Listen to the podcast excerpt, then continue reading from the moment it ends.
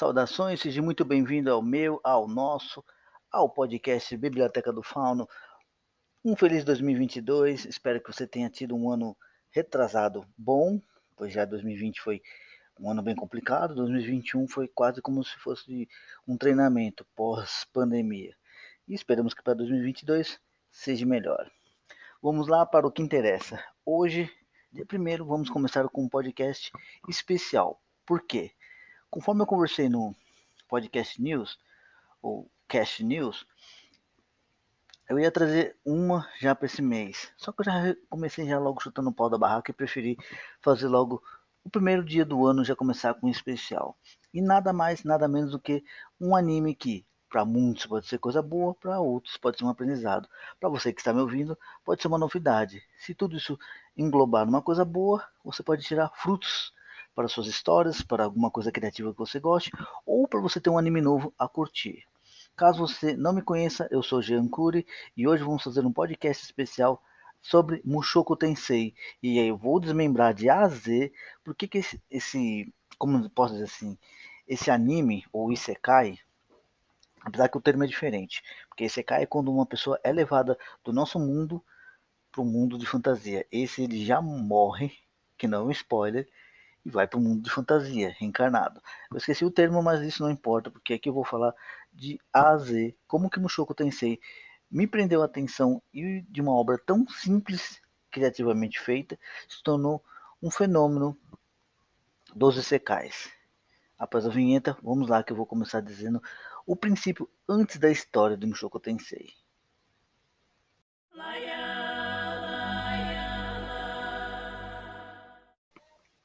Vamos lá. Antes de falar da obra, eu tenho que falar quem é o próprio criador dessa obra. Seu nome é meio estranho, mas vamos lá. Tudo começou em 2012. Mushoku Tensei é um isekai que é Daiho Kidatsu, eu acho que é mais ou menos isso, que é uma light novel, que seria o quê? Um livro de bolso, lá para os japoneses, que chega entre 200 a 250 páginas no máximo. Às vezes tem uma redundância maior quando a obra está acabando, mas isso vai de obra para obra. A light novel foi escrita por Ryuji na Namagochi e é ilustrada por Shirotaka. Atualmente tem 24 volumes e foi escrito originalmente numa website, como se fosse uma web novel, que seria mais ou menos uma coisa como Wattpad, NaNoWriMos e dentre outros sites para você escrever sua história ali e ser quase como um registro. E o mais legal disso é que essa história fez tanto sucesso na web novel que ele foi convidado pela uma, uma, uma pela editora Media Factory ou Kadakawa, que baseou também depois isso no mangá da Light Novel. E ele é lançado semanalmente lá no Japão. Então, assim, a obra já terminou, ou pelo menos assim, tem atualmente 24 capítulos, assim, 24 volumes, quer dizer. E nesses 24 volumes, depois do grande sucesso da internet para depois o impresso, estão fazendo agora um mangá, que depois aí veio agora para meados de 2020 o anime. Mas aí você me pergunta, puxa, mas por que, que ele tem tanta coisa assim diferencial já? É simples. Mushoku Tensei é a inspiração e o culpado de muitos isekais atualmente que são uma merda. Não, não tô dizendo assim que é uma merda por completo, eu digo uma merda narrativamente. Por quê? Mushoku Tensei tem um, um agregado tão mais sólido para um realismo no mundo de fantasia que eu vou te explicando aos poucos. Mas por que, que eu digo isso? A obra desse cara é tão rica, depois que ele começou a reescrever para a parte física dos livros da Light Novel, que, meu, é, é quase como se fosse um insulto, não, assim, dizer o quanto que esse cara foi criativo. Claro, muita coisa boa se, se extrai da Mushoku Tensei, sim, mas também vai ter as partes ruins que eu vou comentar. Mas isso é uma coisa de ponto de visão criativo, por causa de quê? Por mais que você pense ou retruque o que eu estou falando, reflita comigo. Tudo e qualquer coisa que é feito sempre vai ter duas coisas: aceitação e negação. Por causa de quê? Quando você está criando uma obra, seja um livro, uma obra de arte, seja um poema, seja uma animação, se você dia tiver essa chance, ou até trabalhar numa animação ou coisa do tipo, nunca se esqueça. Nada agrada a gregos e troianos.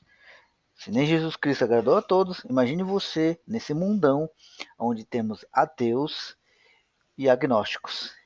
E pessoal do candomblé até os fervorosos, seja você alguém da, da parte islâmica ou evangélica, isso é uma coisa que a gente não entra em conotação aqui, mas sabe de uma coisa, para tudo tem um ponto de vista positivo e negativo. E o Mushoku Tensei não foge disso. Mas não é isso que eu também quero chegar a agregar, mas é o porquê. Eu já estou preparando você para o que vai ser de bom e de ruim que eu vou te explicar nessa obra. Claro, ela tem muitas coisas boas e também tem coisas ruins. Mas isso é uma balança. Por causa de quê? Vou te explicar agora como que é o princípio da história. Tudo que esse autor fez, que é uma coisa muito interessante que eu ainda vou dar uma dica especial. Essa obra, ela é conhecida como o mundo de seis lados. Por quê? Tudo tem uma ordem completa que é o conto do velho dragão, a subjugação do rei dragão, a reencarnação do desempregado, que é a parte do Mushoku Tensei, que seria como, como se fosse o meio da história. Aí depois tem a redundância e depois a obrigação do desemprego. Para aí depois eu acho ter o desfecho na sexta parte, ou algo do tipo. Referente a isso, agora vamos uma sinopse breve do que o que é Mushoku Tensei para as primeiras pessoas que vão assistir, sem ter lido a light novel ou o mangá e já vai direto para o anime, que é uma questão de arte audiovisual mais simples e concreta. Após a vinheta.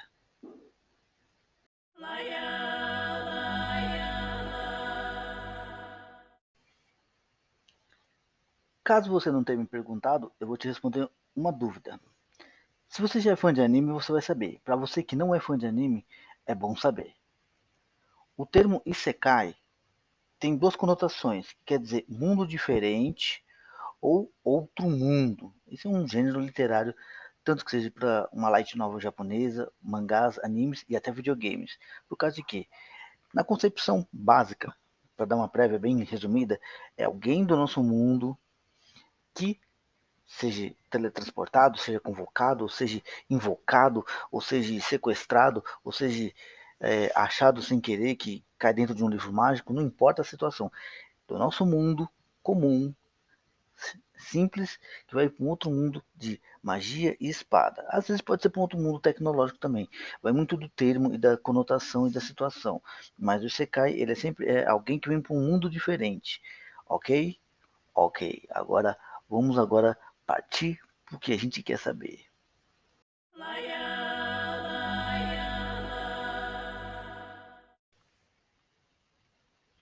Tudo começa sob uma narrativa onde o nosso protagonista, isso eu estou partindo do anime, quando ele fala que a vida dele é uma merda.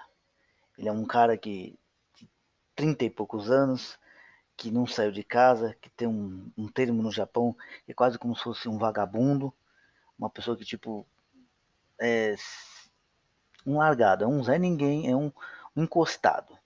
Só que tem um porém. Quando esse nosso protagonista é demonstrado que ele não tem nada de incomum entre eu e você, aí vem a cartada legal.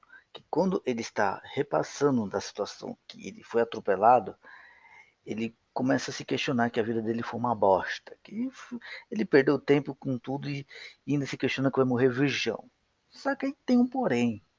Quando tudo tá para acabar, ele percebe que ele renasceu. E quando ele vai dar por si, ele vai conhecer que ele reencarnou em um mundo que ele ainda vai conhecer.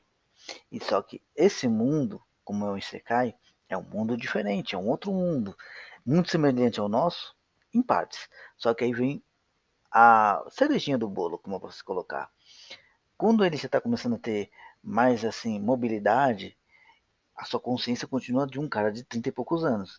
Só que o corpinho de um bebê, para o momento atual do que eu estou te falando. Nisso ele descobre a primeira vez que a mãe dele, que é a Zenith, que é um personagem maravilhoso, diga-se de passagem, deixa ele cair. E ah, naquele momento, quando ela vai dar um tipo de beijinho carinhoso, ela põe a mão na cabeça dele e ele fica meio que questionando. Ela demonstra que ela tem poderes de cura. Aí, cara, os olhos dele brilham tanto que vai ter um momento que ele vai correr atrás para correr, assim, como eu posso dizer assim, querer descobrir como ele vai praticar magia. E aí que fica o legal. Aí que é o legal. Vamos agora pro protagonista do que ele depois descobre que ele está reencarnado e agora ele está num mundo de espada e magia.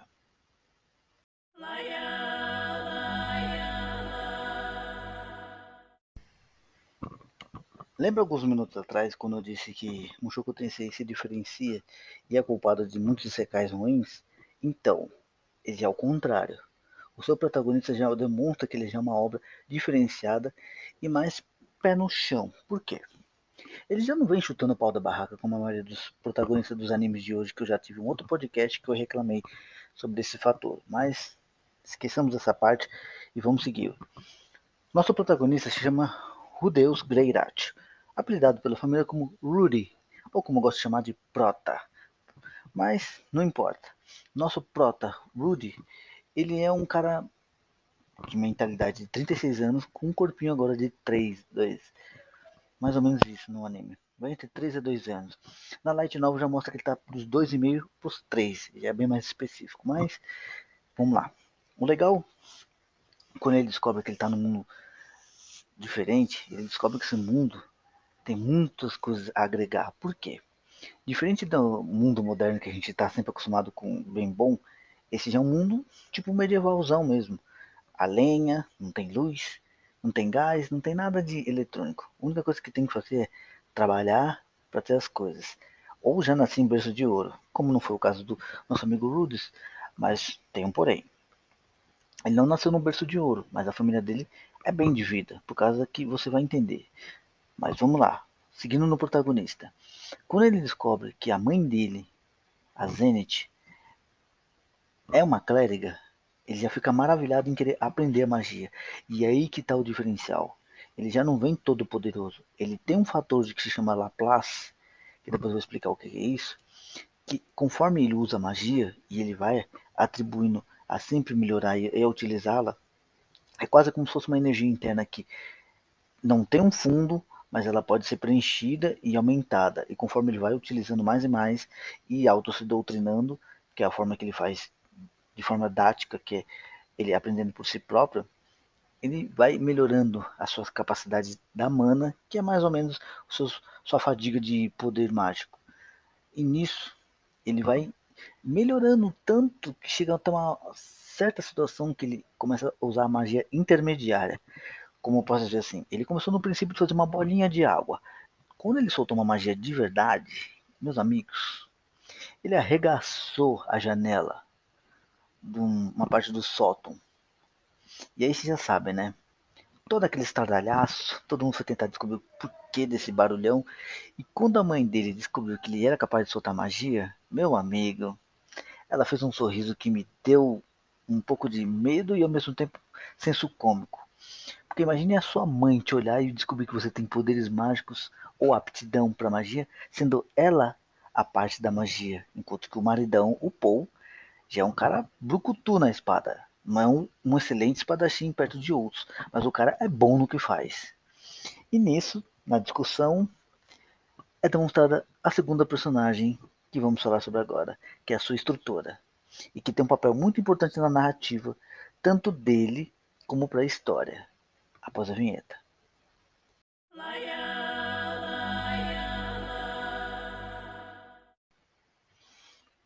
Depois de muita discussão, depois de um acordo e um desacordo, os seus pais resolvem que ele vai aprender a arte da espada com o pai, que é uma péssima ideia, mas vai aprender a arte da magia com uma instrutora que no começo o próprio Rudolf pensava que seria um Gandalf, o Dumbledore ou um mestre dos magos, que isso é uma forma muito engraçada no nosso português da dublagem, mas quando aparece é uma lolita, que eu posso dizer assim, é um senso assim que o japonês gosta daquela coisa de tipo uma garotinha que seja assim arrogante, um pouco inconsequente assim nas palavras, mas que tem aquele charme. E essa é a Roxy. No primeiro ponto de vista que a gente conhece ela, já que ela é uma, vamos assim, uma raça de demônios, pode assim dizer, de cabelos azuis que não envelhece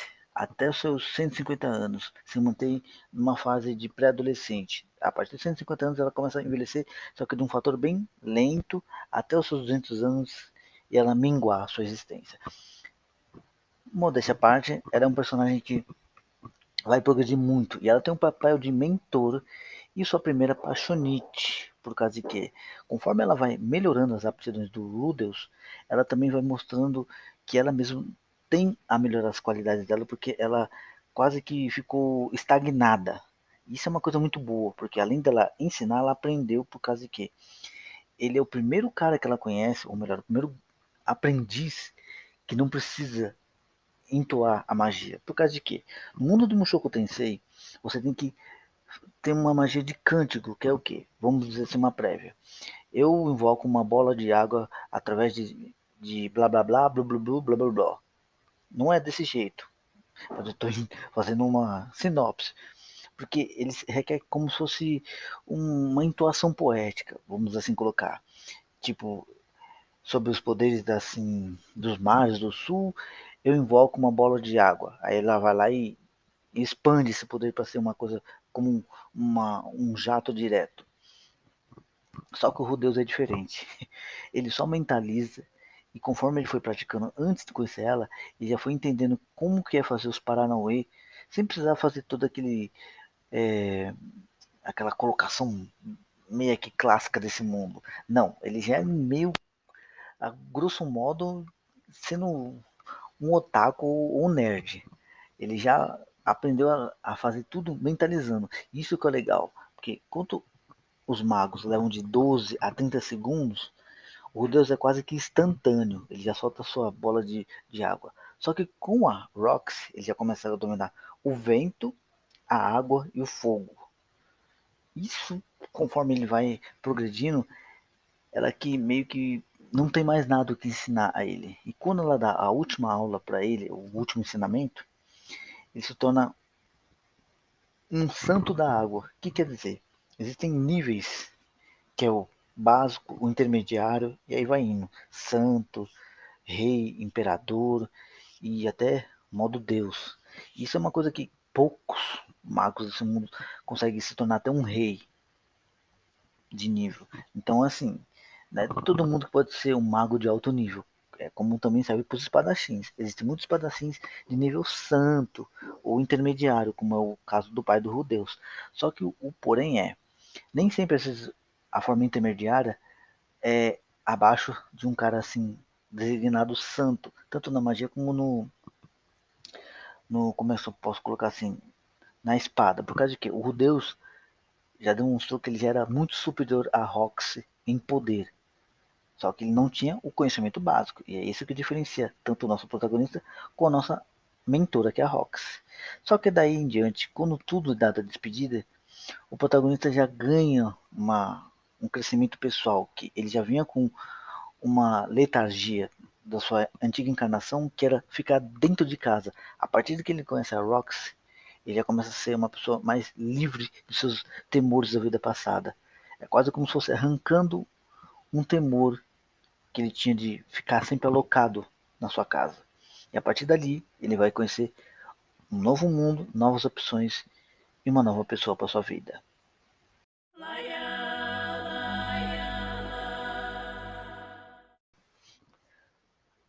Conforme a Rox vai, vou dar uma prévia. Ela também participa muito do dia a dia e ela fica mais ou menos dois anos com eles.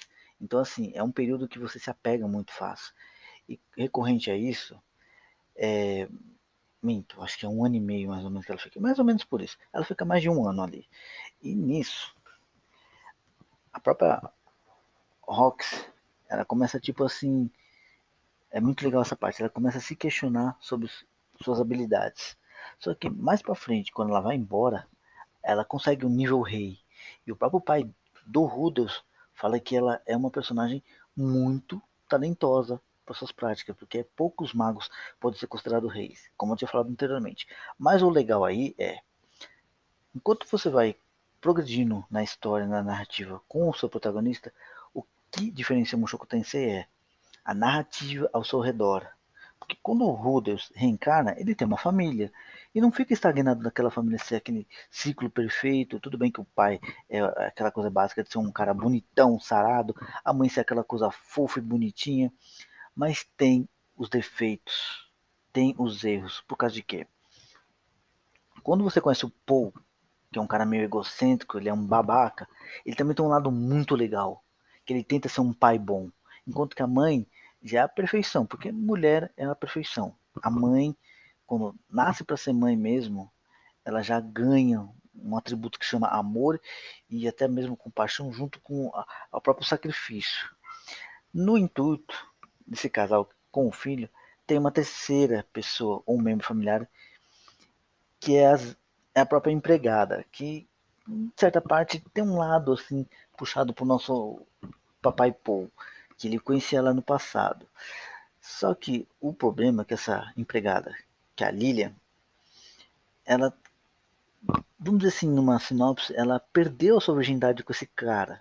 Olha a babaquice que esse cara é. Ele é muito filho da puta, esse personagem. Por causa de que, quando ele treinava, na época, na sua adolescência, ele tinha muito potencial. Só que o cara era muito assim. Foda-se. Ele saiu de casa, sendo um cara de alto escalão de nobreza, chutou seu nome para valeta, valeta e ficou só como Greirat.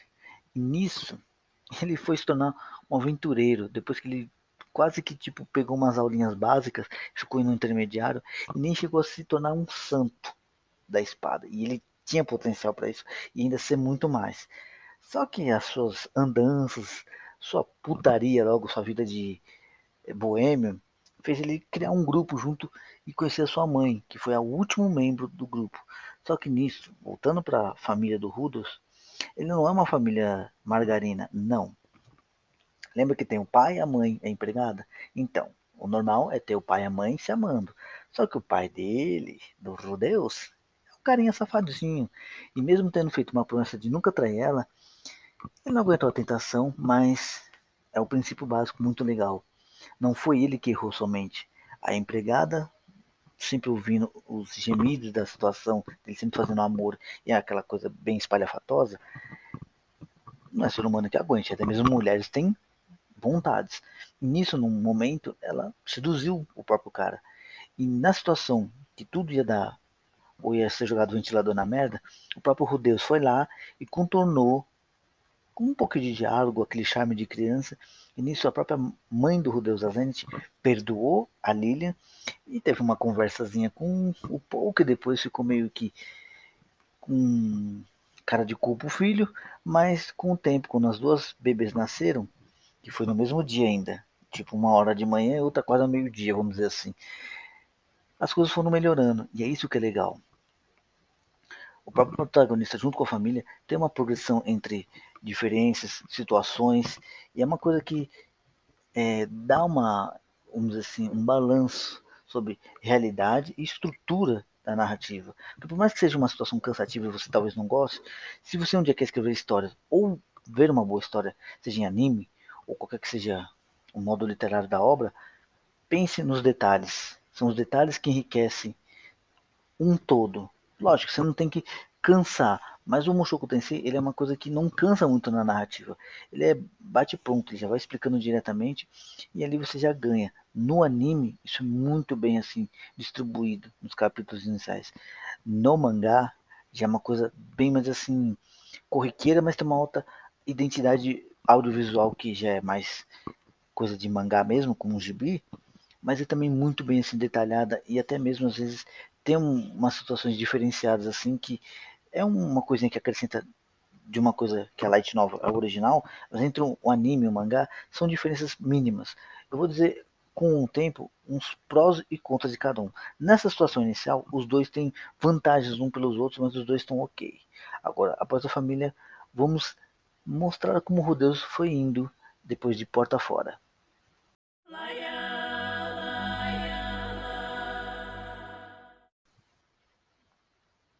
O mais interessante de Mushoku Tensei é que conforme ele vai progredindo, há também uma elevação narrativa. Por causa de quê? Quando o nosso protagonista vai de porta fora, ele vai conhecendo novos horizontes. E esses novos horizontes já faz ele refletir de tudo que ele perdeu na vida anterior. E no intuito que ele vai descobrindo, já na primeira situação que ele vai de porta fora, ele já vê algo que chama muita atenção na sua vida passada, que é uma personagem que vai sofrendo bullying por causa da sua aparência, do seu cabelo verde, que conforme ele aprendeu com a sua tutora Rox, o bicho papão desse mundo se chamam superes. O que é um superge? São criaturas que de uma guerra passada é, provocaram o caos em tudo, matando amigos, inimigos. Ele é um verdadeiro Jack Stripador. Só que tem um porém. Para você reconhecer um superge, são duas características. Eles têm uma joia vermelha na testa e cabelos verdes. E usam uma lança. Conforme isso, esse personagem só tinha cabelos verdes e nenhuma gema na testa vermelha. Ufa, o nosso protagonista. No intuito, ele vê uma beleza élfica. E quando ele pergunta o nome dele, que ele acha que é ele, ele só escuta o termo Sylph. Só que, como nosso protagonista não é muito de relacionamentos, ele não perguntou se era só Sylph ou se era o diminutivo. E nisso ele não acabou descobrindo que era Sylphiette, que ele só vai descobrir quando em um momento da situação ele acaba descobrindo que ele é ela. Mas no intuito, confere na light novel ou na animação que você vai rir muito dessa situação. Para muitos, a situação às vezes pode ser um pouco grosseira, mas é uma situação infantil. Mas é claro, isso vai do ponto de vista de cada um. Mas o intuito é, a Sylphiette, ela é um personagem que conforme vai progredindo com o nosso protagonista na narrativa, ela acaba que ganhando uma afeição tanto de idolatria, por causa de que ele ensina ela o conceito da magia, ensina ela também como entoar magia sem pronunciar e também a de mesclar outros tipos de magia. E nisso, o pequeno báculo que ele ganha da própria Rox, ele entrega para ela como se fosse um presente, como um sinal de amizade. E nisso, ela tipo que deseja que ele não vá para fora, porque ele, em algum momento ele acha que está estacionado no seu conceito de é, melhoramento da magia. E ele não está errado. Se você quiser ser bom numa coisa, estude. Isso vai para você e para mim. Isso vai para a vida de todas as pessoas que querem crescer. E na, na narrativa do Mushoku Tensei não é diferente. Se você quer evoluir, você tem que descobrir com alguém que já sabe ou já tem um conhecimento maior do que o seu, que é através dos estudos. E nisso, o próprio protagonista começa a tipo se questionar se ele não podia fazer coisas melhores. Claro, isso também vai do intuito dele também ter que fazer sacrifícios, que é escolhas. E ele tentou até que conversar com o pai dele. Só que o pai dele, mesmo tendo uma vida entre aspas boa, dá uma realidade que ele já saberia na própria vida anterior, que ele é uma história, só que a Sylphiette já é outra. Ele poderia pagar a faculdade em Hanoa para o mas não para Sylphiette, porque aí o custo seria maior. Acho que mesmo se ela fosse um, um filho dele, porque querendo ou não, são duas cabeças para um, uma faculdade que não é nada barata. Mas aí vai a contraparte. Como ele foi um vagabundo na vida anterior, ele pede um emprego pro pai. Só que é aí que vocês descobrem como ele mexe os pauzinhos no modo dele. E saca só o que vai acontecer.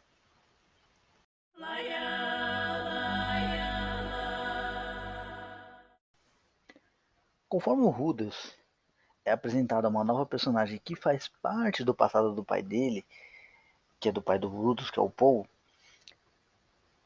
ele vê uma personagem que é um, vamos dizer assim, um, uma fera, um bestial, que é tipo mais ou menos uma pessoa de corpo atlético, orelhinhas de animal e a cauda, que é como se um homem fera também, né? Um, um termo leigo da nossa linguagem portuguesa. Mas é um personagem que tipo vai ter também um segundo papel como aliada, instrutora e guardiã. Isso vai incumbir dele conhecer outra parte da Fitoa, que é tipo o reino onde eles estão. Porque a parte onde ele fica é uma parte tipo agrícola, uma parte mais de povão. E ali ele descobre que o pai dele é quase como se fosse um guardião daquela região, já que ele tem boas técnicas, ele foi incumbido de cuidar dali. E como ele é da parte da família Greirat, ele conhece que os parentes próximos dele são os Bóreas, que é uma família bem melhor de vida, mas que também não deixa de ser erradas em umas situações. Por quê? Quando ele é apresentado, ele conhece o primo dele que é o Philip, que é um cara meio que não é preto no branco, ele é meio cinza. Ele é um cara bom, mas ao mesmo tempo ele é ganancioso, mas ao mesmo tempo ele é justo. E ao mesmo tempo ele é bajulador do pai dele, que é o senhor tipo do berrante, porque o próprio Philip faz algumas coisas que o próprio Rudeus não acredita que o próprio dono da casa desce o cacete no filho e depois assim sai berrando aos quatro ventos. Mas claro, isso é uma coisa que é o personagem sobre cada um que revela sua característica. Lógico, alguns vão ser meio grosseiro e outros vão ser mais assim gritantes, como por exemplo, a Ares, que é uma segunda protagonista e aliada direta do próprio Prota, que acaba tendo uma, vamos dizer assim, uma aproximação nada flexível, porque ela é super agressiva, super mandona e super mimada. Afinal, vida de riquinho deve ser, ser dessa parte, né? Mas tirando isso, tudo que ele acaba tendo de conhecimento de ser uma estrutura para ela e para a própria Gislaine, que é a personagem que é a garota fera, que eu não falei anteriormente, vai tendo tipo uma troca de informações. O Rudolf, como é muito inteligente, ele repassa tudo que ele sabe sobre matemática, geografia, caligrafia, e nisso a própria Gislaine, que é mais velha, ela se mostra muito mais ávida, enquanto que a Eris, que é a prima dele, é um pouco mais tipo preto no branco. Ela não quer saber de estudo, ela quer saber só de, da técnica de espada. E ela demonstra ser muito boa. É quase como se fosse uma, um, vamos dizer assim, um jogador de futebol. Ela é boa na parte física, mas na parte teórica, que mexe muito mais com o cérebro, ela prefere ser mais simplória. Lógico que ela gosta do princípio da magia, principalmente do fogo, mas é aquilo, não passa de uma simples bolinha de fogo ou de um princípio de uma chama. Enquanto que o Rodeu já faz coisas notáveis, mas é uma negação na espada. É tanto que apanha para ela em 99 situações assim de treinamento. Mas há uma revelação. Conforme o nosso protagonista vai conhecendo, vai se assimilando melhor com todos os personagens ali à volta, conhecendo a mãe da Ares, que é uma pessoa que também não gosta dele de princípio, das empregadas que são outras garotas feras que são bem tratadas, e ele vai descobrir que isso não é decorrente a todos os nobres. No intuito, Mushoku Tensei tem uma reviravolta no término da sua primeira temporada, mas que segue na light novel muito bem, claro. Que existe um globo, que é tipo como se fosse uma esfera, que estão localizados em pontos demarcados de cada situação do reino. O que acontece? Em algum momento, aquele globo se expande. Uma luz que sai dali faz todas as pessoas serem tele, serem teletransportadas para lugares aleatórios. Não importa onde. Você vai cair num ninho de um monstro, você vai cair debaixo d'água, vai cair em lugares aleatórios. Às vezes cai um nem tão longe, porque alguns caíram em outros continentes, como o próprio Rudeus e a que foram cair lá no continente demônio, que é, é, como se fosse do outro lado do mundo. É daqui da América até o, da Ásia. Vamos dar um exemplo. E nisso, eles são apresentados a um novo personagem que chama Ruged, que é aquele bicho papão que eu falei anteriormente. Só que no intuito, ele vai acabando descobrindo que tudo que é contado sempre tem umas entrelinhas, ou melhor, o que muitos te contam não é contado sobre a velocidade de quem foi o bicho papão. Como por exemplo, muitos assim, na, vamos dizer assim, um, uma, um fator histórico. Quando eu descobri sobre a guerra do Vietnã, tudo indicava que os americanos estavam sendo os vitoriosos e eram as pessoas certas.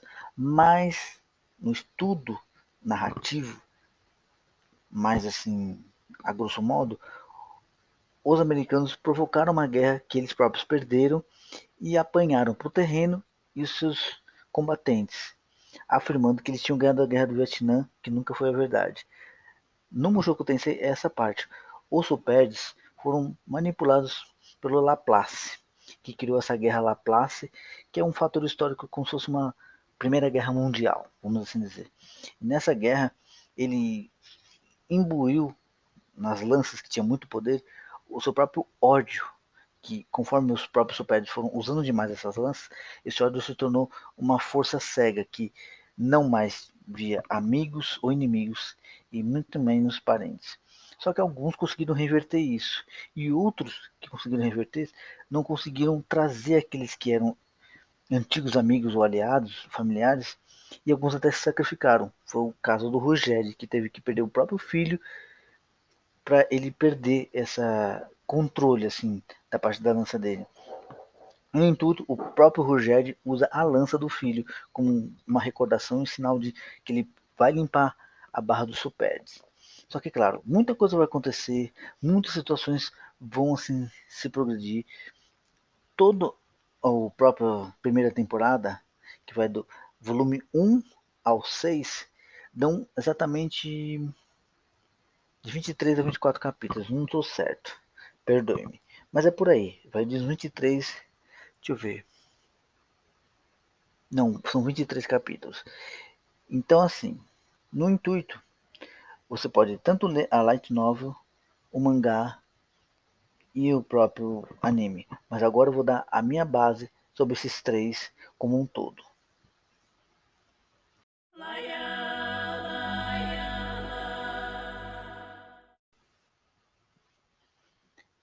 Conforme eu acabei explicando, eu vou só fazer uma recapitulação.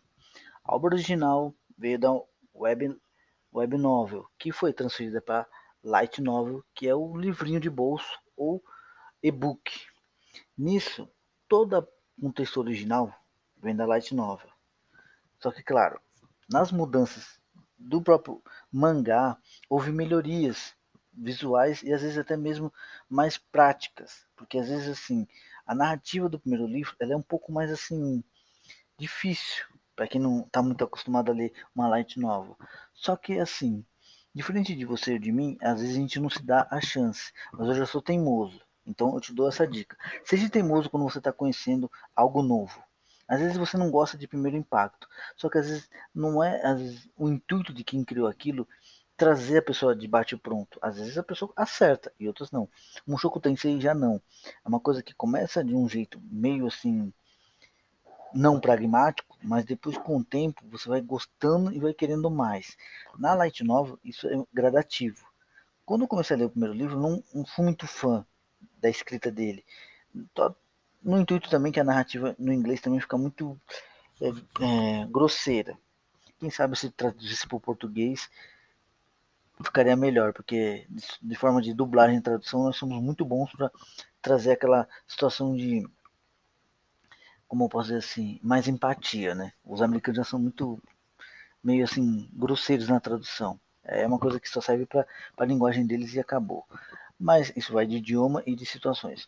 Já no intuito do mangá, como é visual, eu já acho muito bom para quem já não gosta de ler livros, independente que uma light novel seja bem mais curtinha.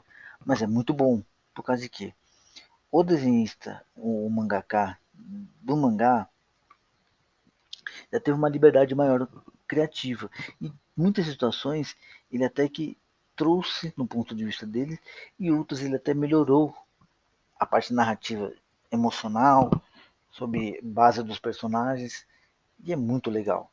Já no intuito do anime, ele já acrescentou coisas que não tem nenhum e nenhum outro, mas também às vezes assim mastigou coisas, como por exemplo, ah, vamos colocar o que precisa mais para animação, que é o anime, e deixar o resto para mangá e para light novel. Isso é bom e ruim, só que claro, isso são obras diferenciadas. Se você puder ler a light novel, ler o mangá e assistir o anime, você vai ver que são uma mesma obra em diferenciais pontos de vista que agregam um ao outro, não pioram e nem melhoram. Apenas, vamos dizer assim, acrescentam o que um cria de original, o outro conduz no mangá e o terceiro reconstrói como um todo, as partes boas e ruins. Como, por exemplo, tem situações que umas são mais assim melodramáticas, entre outras são mais audiovisual simples, mas ao mesmo tempo emocional. Isso é uma base sobre o meu pensamento e meu ponto de vista. Eu espero que você um dia dê chance de estar conhecendo Mushoku Tensei e esse foi o primeiro especial do ano de 2022. Espero que você tenha gostado, como eu amo falar sobre esse anime e ainda vou ter muitos outros personagens que vou fazer especiais. E vou trazer até um para esse comecinho de ano agora. Um forte abraço, tudo de bom para você e toda a sua família. Muito obrigado por me ouvir e eu espero que você goste do que vai vir para 2022. Tudo de bom e aquele abraço para o próximo podcast. Fui.